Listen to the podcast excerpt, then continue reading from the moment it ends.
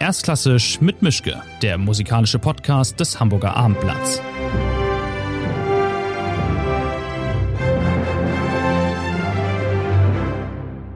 Schönen guten Tag bei der neuen Folge von Erstklassisch mit Mischke. Ich bin heute ambulant unterwegs und auswärts wegen einer Spezialfolge.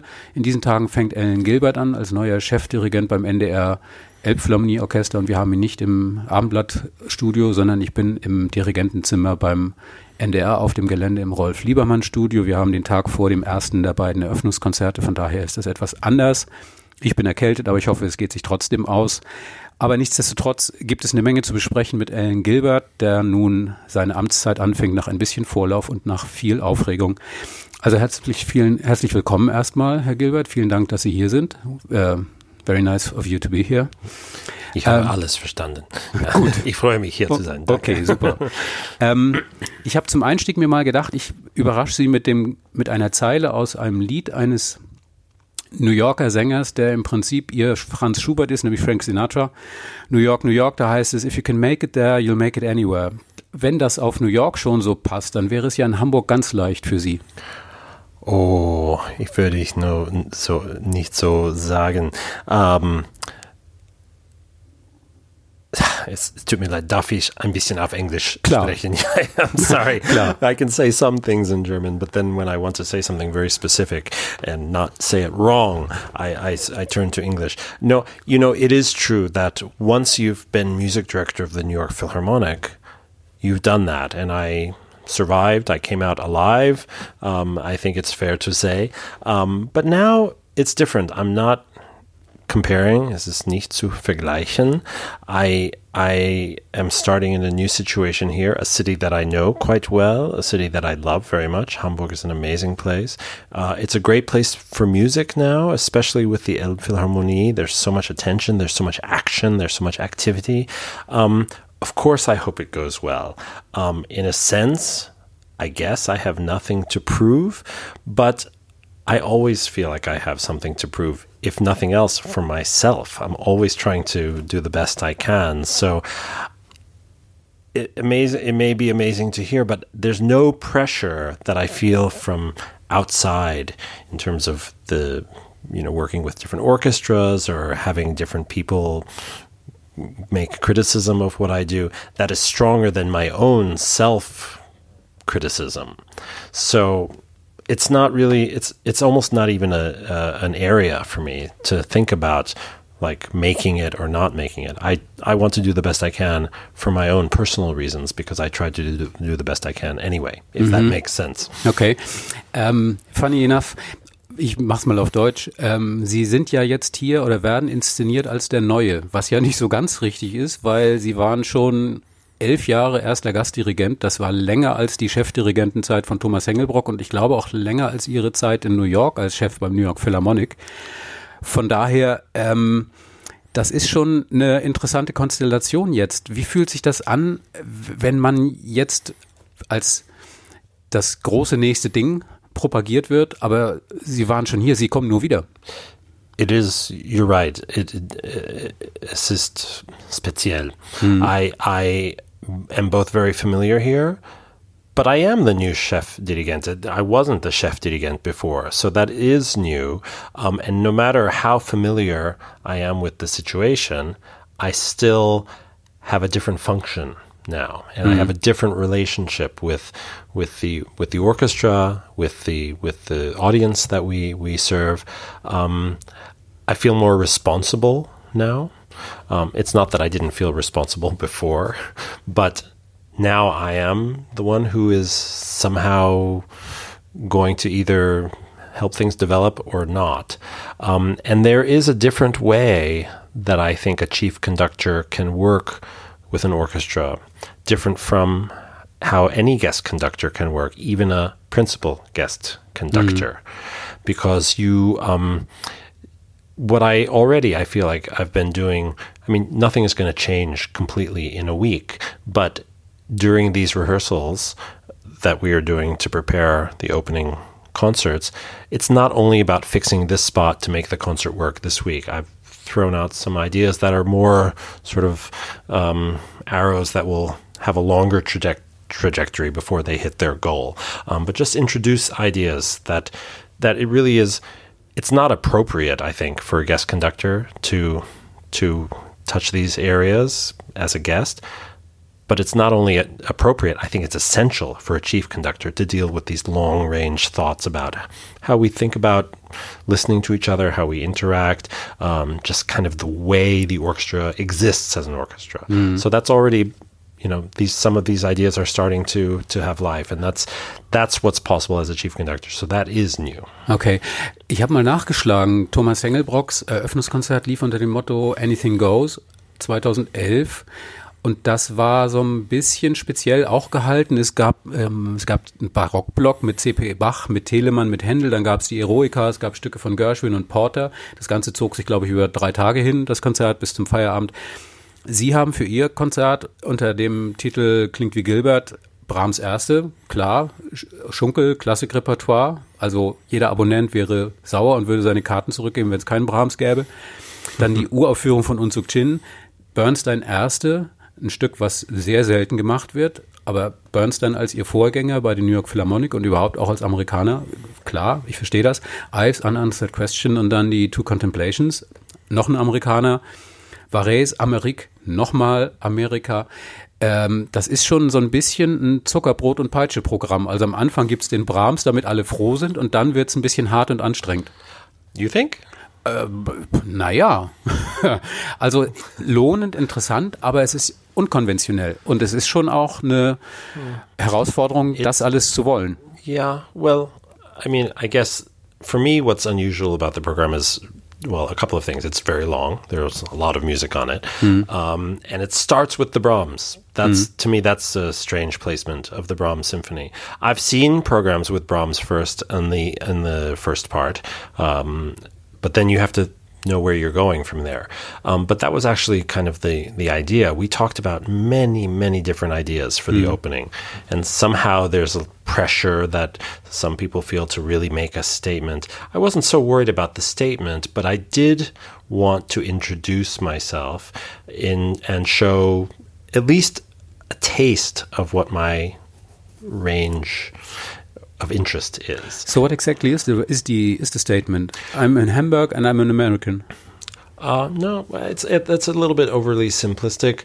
Um, I I really love Brahms' First Symphony, and there's something that's just so gratifying about the first sounds, and I thought that would be a really nice way uh, to open the concert. I a little bit do want to give the message. I will admit that there is a message uh, that that there is a line that goes through music. I don't want to have.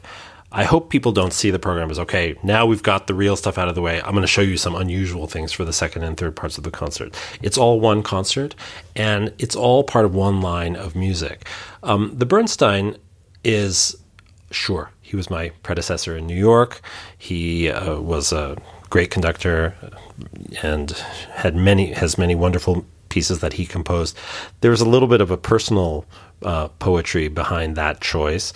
That was also on the very first program that I conducted ever with the NDR Symphony mm-hmm. Orchestra okay. back in 2001.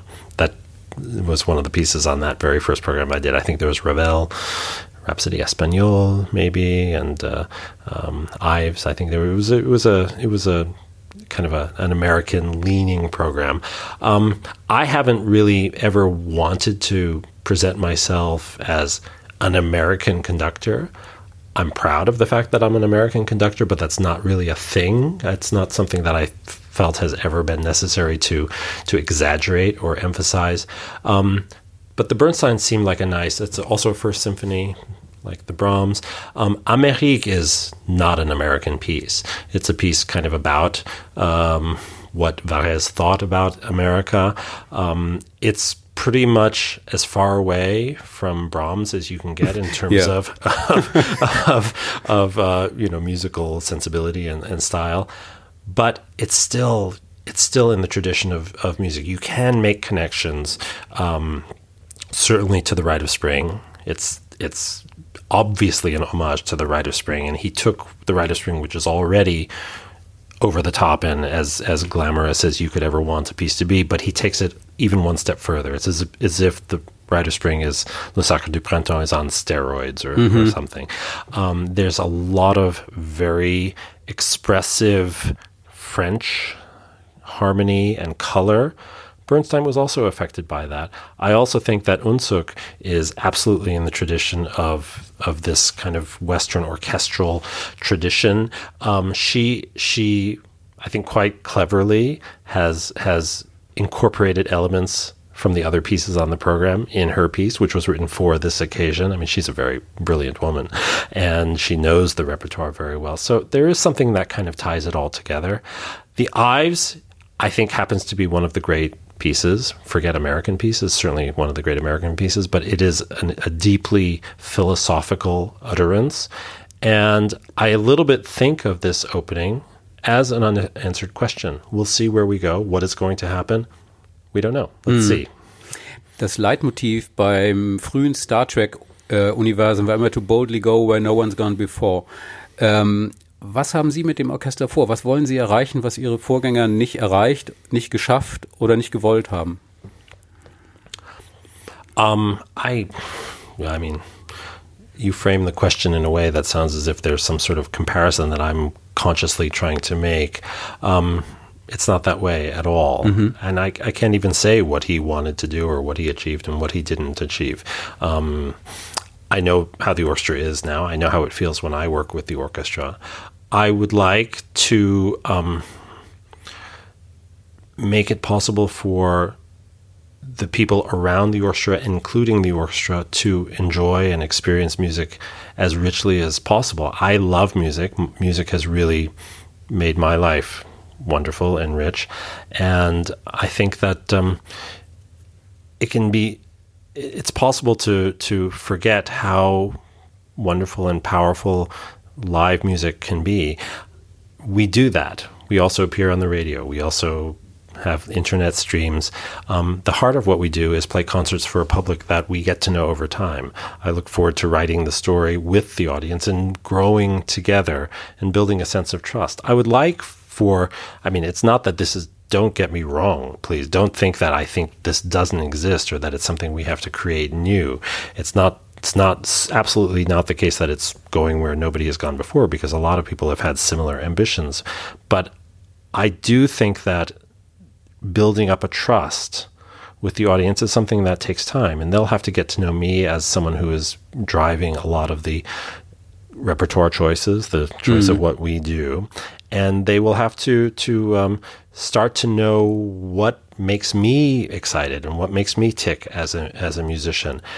Ultimately, if we can achieve the the the situation in which people will come to hear me working with the Elbphilharmonie Orchestra, no matter what we're playing, just because we're playing it, that should be enough. If they see, ah, okay, Gilbert and the Elbphilharmonie or a guest conductor in the Elbphilharmonie Orchestra are playing, we should go hear it. That's we we we always find something exciting about about about the about the concerts, whether they like the music or even know the music.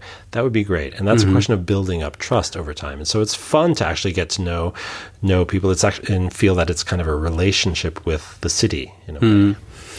Vor ein paar Tagen äh, hat Ihr Kollege Petrenko in Berlin angefangen, seinen Job in der Berliner Philharmonie als Chefdirigent, Beethoven 9. und vorher Berg, die Lulu Suite. Ich war da, es war ein Were tolles Konzert. Ja, cool. Ähm, die haben da ja unglaublich auf die Sahne gehauen. Die haben, glaube ich, in 150 Kinos übertragen. Es gab den Livestream. Es gab natürlich die ganze Awareness vorher. Petrenko fängt an, Berliner Philharmoniker, neue Ära und so sind sie da, dann gab es das Konzert am Brandenburger Tor am nächsten Tag, über 30.000 Menschen. Äh, ein Wahnsinn. Ähm, so cool. Wären Sie dann neidisch, dass Sie sich denken, verdammt, ich, sowas würde ich auch gerne mal machen. Sie hatten in New York sicherlich auch viele große Open-Air-Geschichten. Sie haben im Central Park gespielt, Sie haben Ihre eigenen Konzertreihen da gehabt. Aber nichtsdestotrotz, haben Sie das Gefühl, dass diese Art Event immer wichtiger wird, um Klassik an eine große Menge Menschen zu bringen? I mean, it's you know, it's nice to see other orchestras and other conductors doing things really well, and obviously showing huge excitement and passion for what they do. I, you know, I love Kirill. He's an amazing, amazing musician and someone, one of the people I admire the most. And I'm happy that it's going so well and that the orchestra, they love him so much. Mm. I wish I could have been there. It sounds mm-hmm. like it was an amazing, it amazing was. event. Um, that's uh, especially the Brandenburger Tor. That's that's. I mean, what a great thing to connect with the city that way. Um, you know, we're doing it a different way. Uh, I don't think there's a right answer of how to do things, and we're not trying to be them, and they're not trying to be us. It's it's every situation is different. I do like the idea. Mm. I love the idea of doing these big open air concerts. I've had concerts in New York that have had you know 50, 60, 70,000 people in Central Park. It's one of the most exciting things to do and there's a real it's a strange sense of closeness and intimacy even even though it's a huge event and that's there are a lot of people in New York who only know the New York Philharmonic through the Parks concerts. Yeah. Just just in between isn't it so strange and so weird and so terrifying to get on a stage when you know there's 60 70,000 people looking at me waiting for the first tone to happen? No. No, it's not it's no different actually. It really what? Really? Yeah. So you're absolutely free of any sort of stage fright and, and not worse than than another normal concert in a hall. Huh. Okay. No, it's really true. I mean, it really doesn't change what we do. Um, no, on the contrary, if anything, it's a it's a very comfortable, relaxed feeling there. I'm not just saying this. It, it's just it. You know, there can be, you know, if the if if I were doing a concert in front of one person who I really worried about what they thought of me, I, I could be much more nervous than for a concert. Ihre Eltern. For example, they're here this week, so I'm happy oh. that. They, no, but I don't get nervous. You know, I've done. They've seen me conduct hundreds of concerts, so it's you know it may it at the at, at first I thought about it more, but now I mean, come on. How many concerts did it take for them to be satisfied? Uh, you'll have to ask them that question. Okay. you know, it's it's. I think I was. I will change the subject just a moment to, to, to parents and parenting and and growing up and getting a background as a as a music student. Um, I think the example of my parents was a really positive one because they were incredibly serious about their jobs. They loved their job. They worked hard. They prepared, and they were not bitter in any way. I never heard them come home and bitch about the job. Mm. Nur for the record, ihre Eltern waren beide in, bei den New York Philharmonic im Orchester. Yeah, I should have said yeah. said that. My parents, I grew up around the New York Philharmonic. My parents uh, were are both violinists, but they were both in the New York Philharmonic. So my whole childhood, I was experiencing the New York, New York Philharmonic as as a member of the public, but also as somebody who was kind of inside the family because mm. my parents were both there, and we would go on tour with them, and I knew everybody in the orchestra. I got to know Zubin Mehta backstage, and so we were kind of we, we were called orchestra brats, all the kids of the of mm. the of the musicians. Um, but I saw what I saw was, I think, a really good example of an orchestra musician they were not cynical. They were not complaining just for the sake of complaining. They were not feeling resentful of their job. But at the same time, my parents have incredibly high standards. ich, hätte, ich hätte ja gedacht, dass ihre Eltern irgendwann mal gesagt hätten, Musik studieren, Orchestermusiker werden, okay. Wir wissen, was das ist, das ist okay. Aber Dirigent werden, mein Kind will Dirigent werden, er will auf die andere Seite zu dem natürlichen Feind von Orchestermusikern. It's not quite like that because actually my father is a very good conductor himself, oh, okay. and he and he still performs as a conductor. He does concerts in, in different places. And he has concerts in Japan and in Mexico, and he he teaches conducting. And he was an important teacher for me. So it's not as if it was completely on the other side. Okay. And my mother also comes from Japan, and her one of the main teachers was Hideo Saito. I don't mm-hmm. know if you've heard that name. Mm-hmm. He was the yeah. founder of the Toho Music School, which for a long time was the only classical music school in Japan. Now it's one of the prominent schools still. There are many, uh, obviously. But Hideo Saito was a cellist and a conductor himself, and he taught everybody in the school, not just Seiji Ozawa, who was one of his very first conducting students. I mean, it's amazing an achievement if you think about it. Seiji Ozawa was one of the first people to train as a conductor solely in Japan, and he became one of the most important conductors in the world. And that was because of Saito. Um, but everybody, even the violinists, including my mother, learned the basics of conducting. So when my mom imitates conductors or shows a gesture that she thinks would be useful for a conductor. It's so on the point what she does. So mm-hmm. she's quite aware of conducting as well. So it wasn't exactly that they were violinists and they saw conductors on the on the other side. Gab es jemals einen Plan B in Ihrem Leben? Also es ist schwierig, wenn man in einem Haushalt groß wird, in dem der so von Musik bestimmt ist, aber hatten Sie auch mal vielleicht vor, was anderes, ordentliches, regular yeah. zu werden? Yeah, no, I mean, I, uh, I hope it's okay that I just keep going in English. I can just I can talk like sure. a waterfall in English, and if in German I'm yeah. like, oh, what, what am I? Because ich bin Perfektionist. Ich hasse Fehler zu machen und ich mache viele Fehler auf Deutsch und das, das tut weh für mich. Ach, das geht vorbei. Das ist ja. auch, das läuft. Ich habe schon ganz andere. Ja, es ist sehr wichtig, nur wagen. Ich weiß das. Ja, uh, ja und ich, ich spreche Französisch und Italienisch und Japanisch und Italienisch. Es ist Schwedisch. Es ist nicht so schlecht für einen Amerikaner. Okay, but if you switch to English, I'd be the one having the pain. So we'll keep it as no, but you, you studied English, no? Yeah, but uh, that's been a long time ago. So but your English is excellent. So anyway, I, I say this in English, but um, no, I I um, I was never. I was. My parents were never the kind of stage parents who said you must do this, practice, practice, practice. In a way, I wish I'd practiced more. I still play violin, but I never really practiced the violin so so much. I can play the violin and I perform still. Um, my sister is a really good violinist. She's concertmaster of the Orchestre National de Lyon. Um, but we were always encouraged to do different things and um, be interested in different things. I thought for a while that I might be a, a doctor. I had a friend who was a surgeon, and he let me come into the operating room and watch from inside the room when he would cut people open. And, and then and you just fell under the table and were unconscious? You know, I was it was fascinating. I'll tell you what was difficult, and I hope this is okay for people to listen to. What was difficult is when they were closing up the people after uh-huh. the surgery, and you have to cauterize the uh, the the veins inside, which yeah. means to burn them closed so that yeah. they don't keep bleeding. The smell of burning flesh that really made me feel sick because it smells like cooking uh-huh. meat, and that was that was a little bit disgusting. But I got used to it because I saw quite a few operations. He was a he was a oncologist, a cancer doctor, and so I saw him remove tumors, and and it was it was it was quite fascinating. But it wasn't for me. okay. Uh, I stayed with I stayed with music. Um, but you asked about a plan B. I mean, I can't say that violin playing is a plan B because I'm, you know, I'm a professional violinist. I played mm. in the Philadelphia Orchestra for basically full time for, for two yeah. years. Uh, so I can play. But when I was studying conducting, I did have in the back of my mind, you know what? If the conducting thing doesn't work out, I know I can make a living as a violinist because I mm knew I was a good enough violinist to somehow make my way as a violinist. Um, and I'm happy that I've been able to to do both.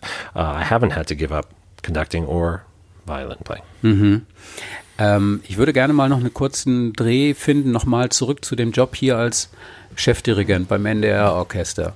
Jetzt, wenn Sie anfangen, ähm, fängt auch die Phase an, in der Konzerte generell nicht mehr so schnell komplett automatisch sold out sind, wie es mal der Fall war. Also der Druck, der auf Sie jetzt zukommt, wird größer im Zweifelsfall. Mhm. Es ist nicht so, dass sie jetzt auf in leere Reihen gucken werden auf absehbare Zeit, aber jetzt fängt die Zeit an in der Lebensphase der Elbphilharmonie, wo man sich auch noch mehr über Programme Gedanken machen muss, weil es nicht mehr zu 130 Prozent automatisch ausverkauft ist, sondern vielleicht nur noch zu 95 Prozent ist dieser Druck angenehm oder unangenehm oder freuen sich richtig gehend darauf, jetzt sagen zu müssen, jetzt kommt es auch mal drauf an, wir müssen nicht nur spielen, wir müssen auch noch das Richtige spielen und wir müssen es auch noch möglichst gut spielen? Well, I think we always have felt the pressure to play as well as possible. Um, it was, I've spoken with um, the people at the orchestra here and also with Christ, Christoph Liebenzeute. Um, and it's true that not everything is automatically selling out now.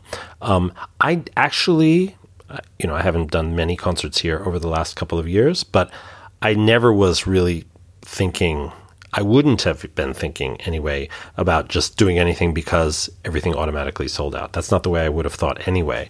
Um, so I always try to think of programs that I actually think are worth playing, that are important for the orchestra to play, and that audiences will be able to connect with and enjoy. Um, we have to keep doing that. Um, I think it's important to to do a range of music. So not just the obvious standards. Um, there's something that I call the bolero effect. I have nothing against bolero, but I use that as an example of of programming that you sometimes see in which some challenging, unusual, unknown piece might appear in the first half, but then they have bolero at the end of the concert, mm. And it's pretty clear that they're thinking, well, you know, if we have this on the program, let's make sure that we have something that people will definitely love and come to hear. I have nothing against Bolero, as I said, but the message that I think can be transmitted with that kind of programming is that the orchestras don't necessarily actually believe in the so called weird music mm-hmm. that they're programming. They think that it needs sweetening or compensation.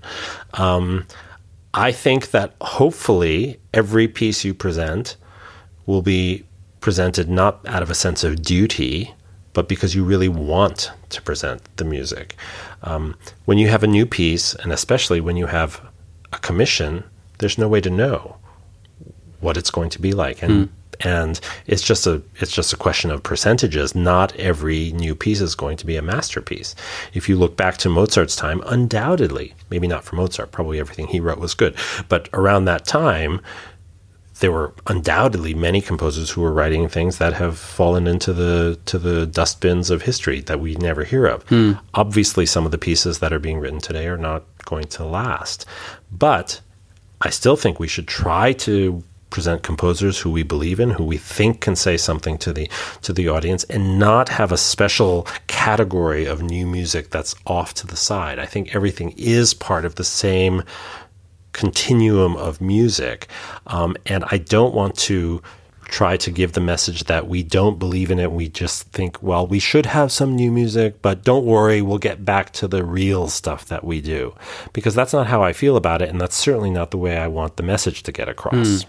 Interestingly enough, ähm, eins der Konzerte, das Sie machen jetzt in diesem Opening Festival, diese drei Wochen klingt wie Gilbert, was immer auch wie Gilbert klingt, keine Ahnung, der Name. Can I interrupt? I don't like that slogan. Okay, dann with, apo- with, with with apologies to the people who thought of it because I'm sure it's a good marketing slogan.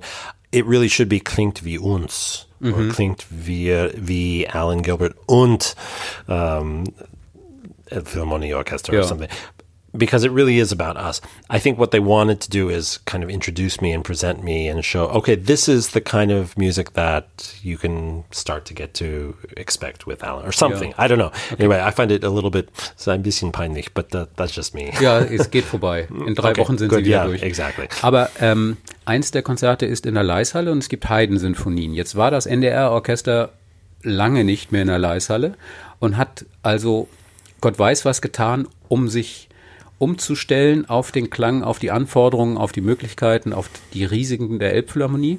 Jetzt kommen Sie wieder zurück in die Leishalle. Glauben Sie, das Orchester wird sich da noch wiedererkennen? Wird es das nur einmal geben, weil Sie denken, wir sind jetzt, wir heißen Elbphilharmonie-Orchester, das lassen wir jetzt auch. Äh, Leishalle ist Geschichte für uns, weil ich kann mir vorstellen, wenn man so sehr bemüht war, jahrelang jetzt und auch im Vorfeld der Elbphilharmonie-Eröffnung zu sagen, wir wollen uns einstellen mit allem, was wir haben, mit allem, was wir sind, auf die Akustik in der Elbphilharmonie. Das ist unser Saal, das ist unser Haus, wir sind das Residenzorchester.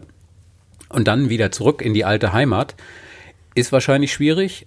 Uh, I, I hope not. I actually very consciously wanted to do something uh, in the in the um, Leishalle because it's um it's a great hall. It was always one of my favorite places to play for the right repertoire. Mm -hmm. Like you couldn't do Varese Amérique in the Laeiszhalle. There wouldn't be yeah. any more Laeiszhalle after that, uh, and that would be unfortunate because it's yeah. it's a great hall, and for recitals and for chamber music, it's it's wonderful. I mean, I did a lot of. I remember, I think I did Copland three, and it was just really really loud. Even a Mahler symphony is, is was was difficult both because of the stage size. But back but then also, there was no other hall to pick, so you had. But no that was anyway. the hall, and it is a great hall, um, and Hamburg is lucky to have that hall. I think for Haydn symphony concert, it's ideal. And um, I, I want to give the message that that hall is still an important part of Hamburg's cultural landscape. Um, I don't, you know, orchestras move around all the time and play in different halls. I don't think that that it's you know the orchestra will have forgotten how to play.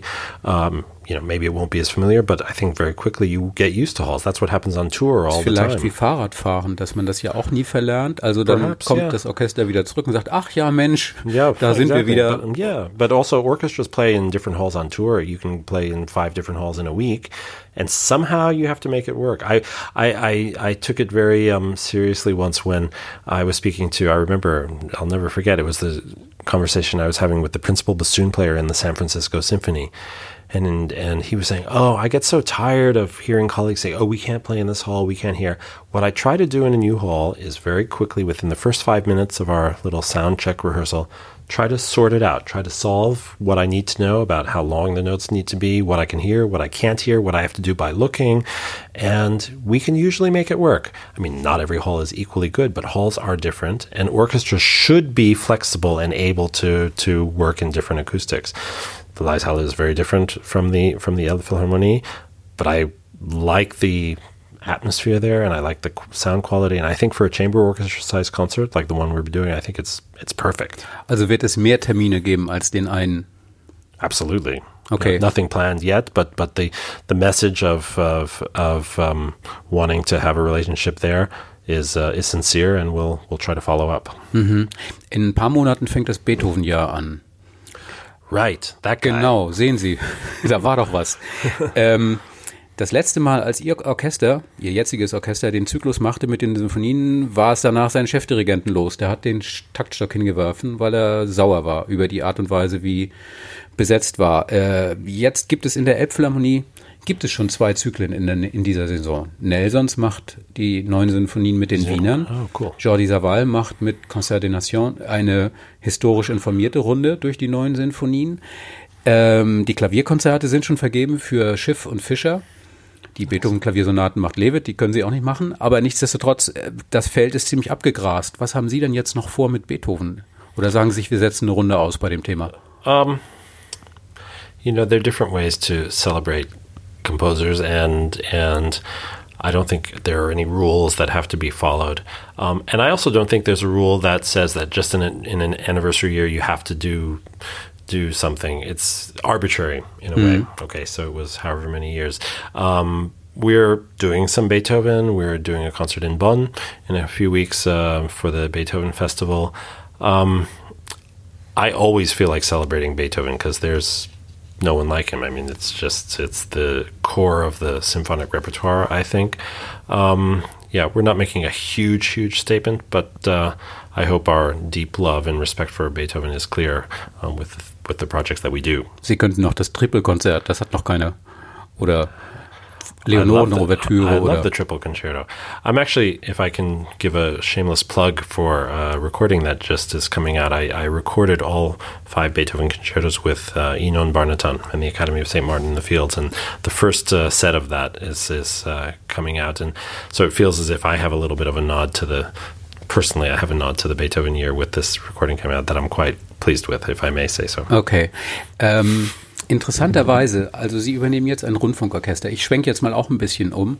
Ähm, vor ein paar Wochen und äh, demnächst wieder äh, gab es ein Konzert und gibt es ein Konzert von Theodor Korenzis mit dem SWR-Orchester. Das gibt es jetzt seit bummelig zwei Jahren. Das Orchester ist praktisch noch ein Baby.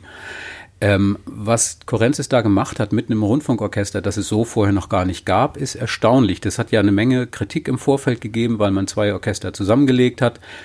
Dann kam Kurenzis und hat from scratch praktisch dieses Orchester aufgebaut und äh, da einiges geleistet. Und die äh, Ausstrahlung auf das Thema Rundfunkorchester ist sicherlich nicht ohne. Es zeigt, was gehen kann. Wie wollen, wie können Sie da mithalten, weil das NDR-Orchester natürlich auch unter einem großen, wie soll ich es mal nennen, Beobachtungsdruck steht. Sie sind das Orchester der Elbphilharmonie. Sie sind das Orchester, das jetzt liefern soll, was vorher schon liefern sollte, was weiter liefern soll, was mehr liefern soll. Und dann sitzt er im Süden von Deutschland so ein frisch geschlüpftes neues Orchester und zeigt, was so alles geht. In einem einfacheren Saal, sicher. Aber nichtsdestotrotz, ähm, wie sehen Sie das, diese Art von Vergleich, Competition, wie immer man das nennen möchte? I mean, competition is is by definition a good thing if it brings out the best in in people.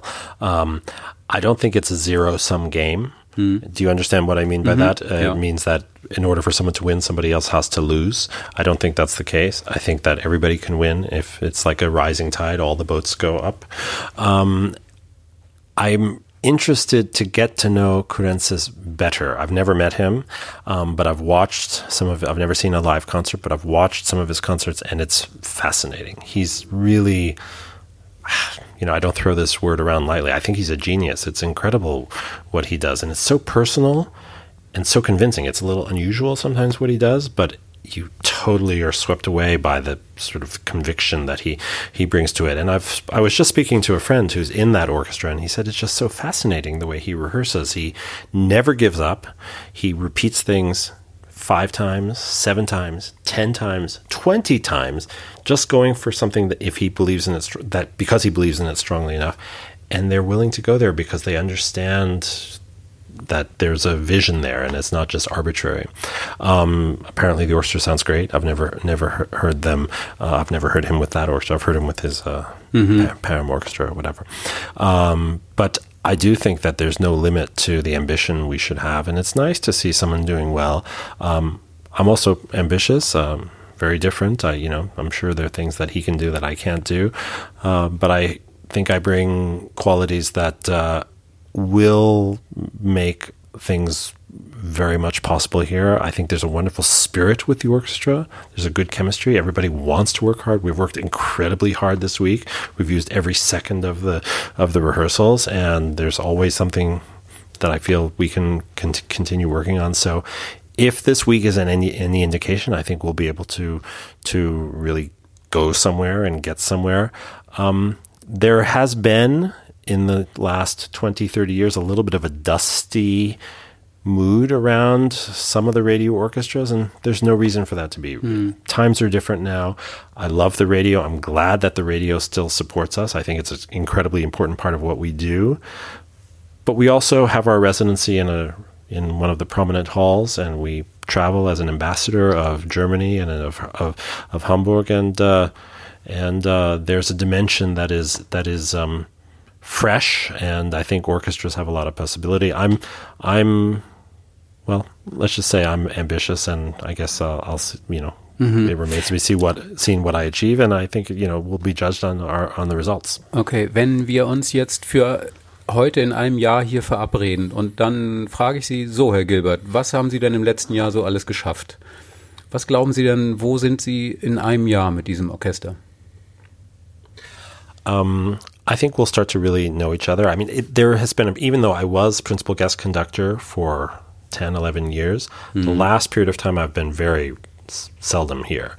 Um, and so now this is going to be a very intense period. And I'm sure that things will, will change. I think that, that the, the sound of the orchestra will be be different, but that's also a very vague kind of statement because sound is such a an elastic, elusive concept because it's different for different styles and different pieces and even different different uh, movements within with within a piece. But I'm I'm looking forward to um, um, making it possible for the musicians to really use their point of view. I feel there's a there's been a been a uh, there there there's been an uncertainty, and I think it's partly because of the hall trying to find how to fit into the space, and there's a sense of scrutiny that you feel in the hall. You feel feel that everything is heard, and I want there to be a kind of relaxed, trusting, positive, and risk taking way of playing that is there, but I think will develop. Yeah, it's, and both, it's both problem and chance. Uh, you can hear everything, yeah. and uh, the better the orchestra, the better the results. Funny how that works, isn't it? Ja, amazing in a way.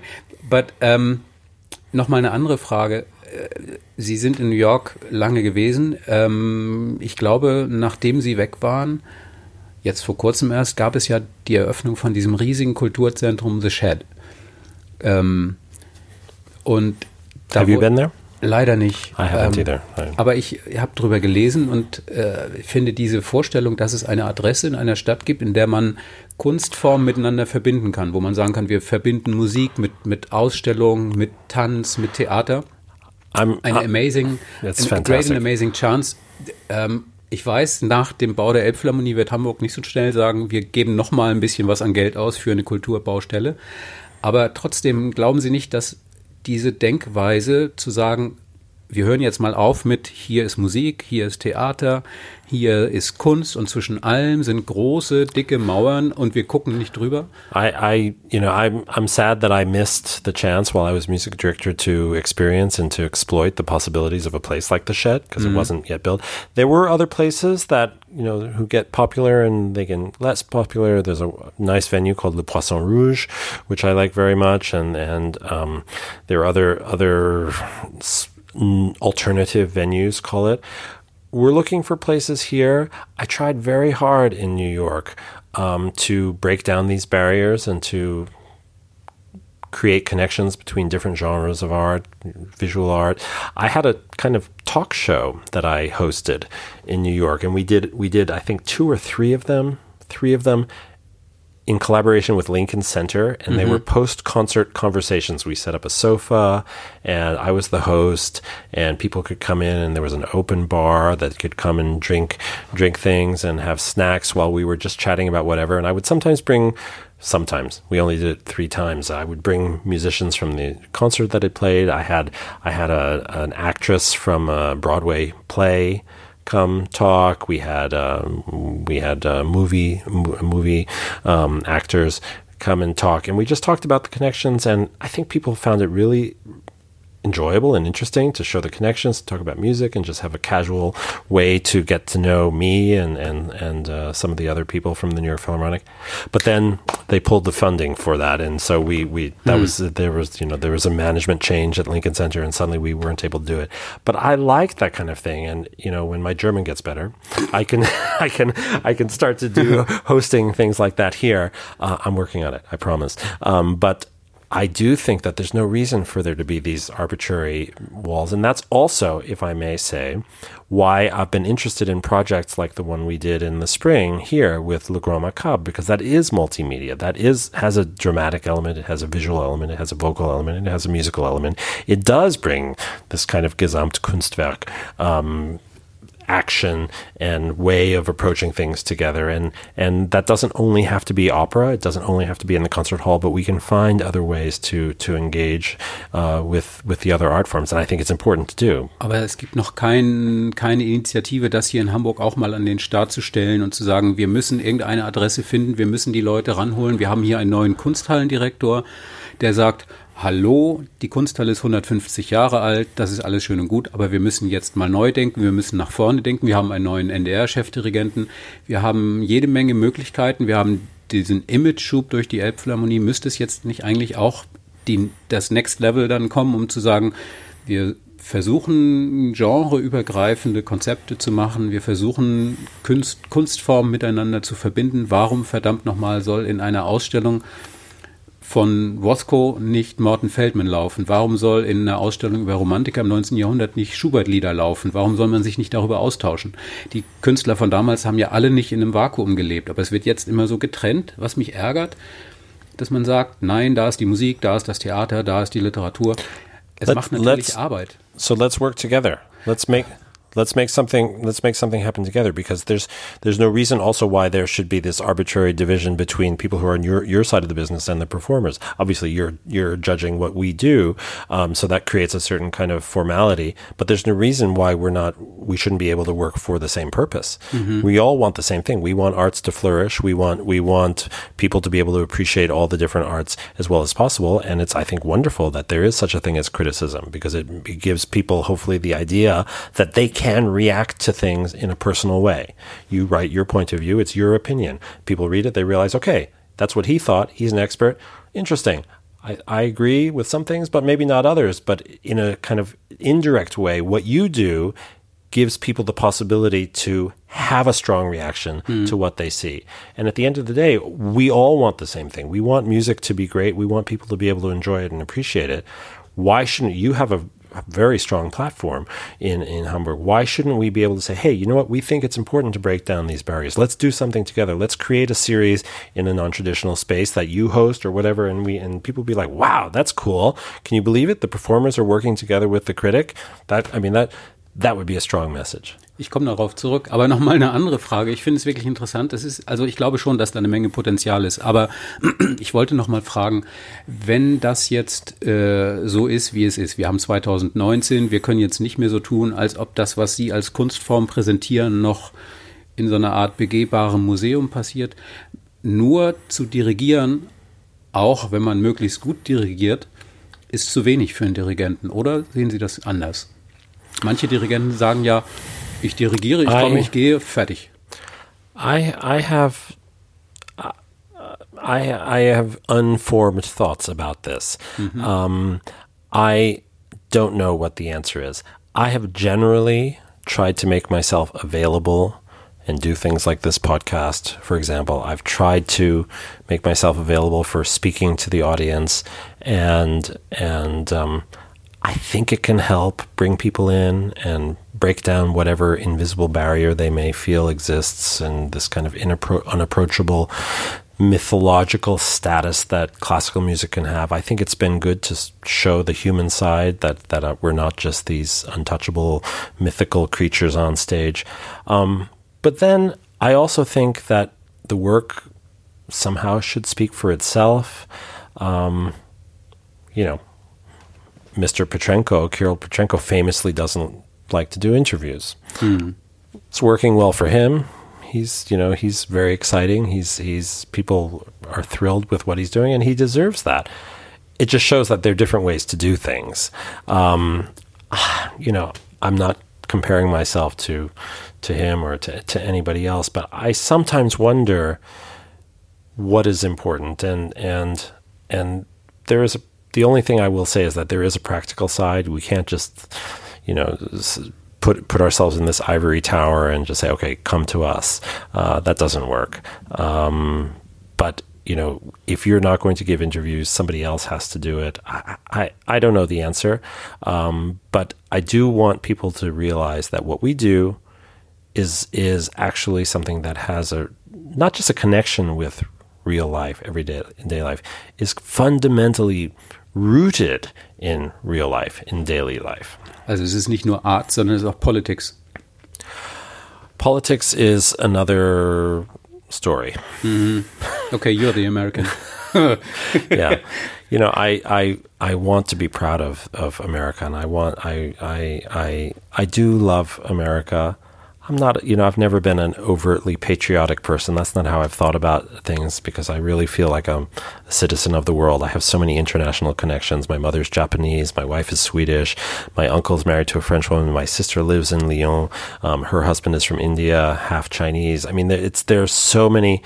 It's you know these divisions are I think unimportant, um, but I have been happy that there's been something I thought at the core of what made America great that was special. The last couple of years have, have made us all question what mm. what really is true and what we can really believe in, what we can take for granted.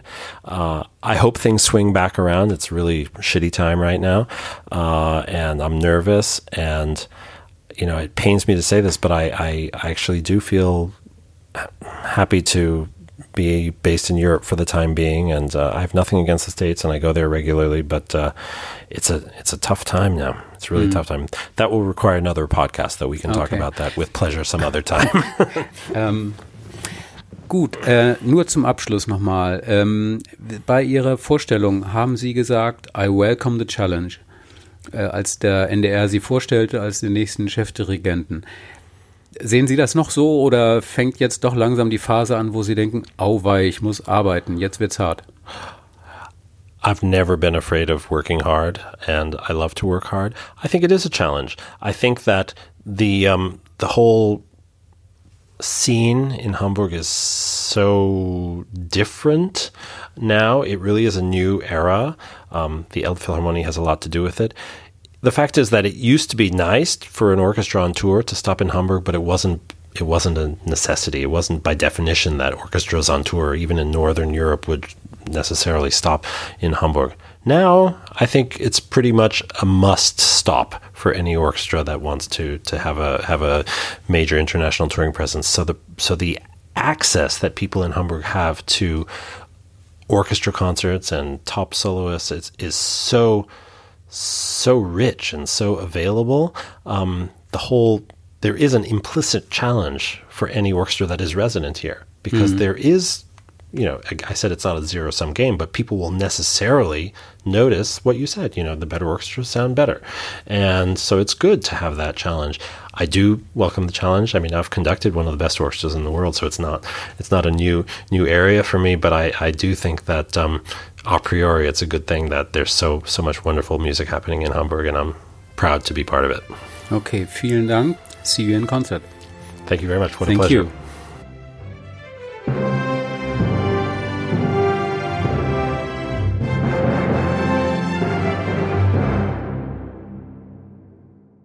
Weitere Podcasts vom Hamburger Abendblatt finden Sie auf abendblatt.de slash podcast.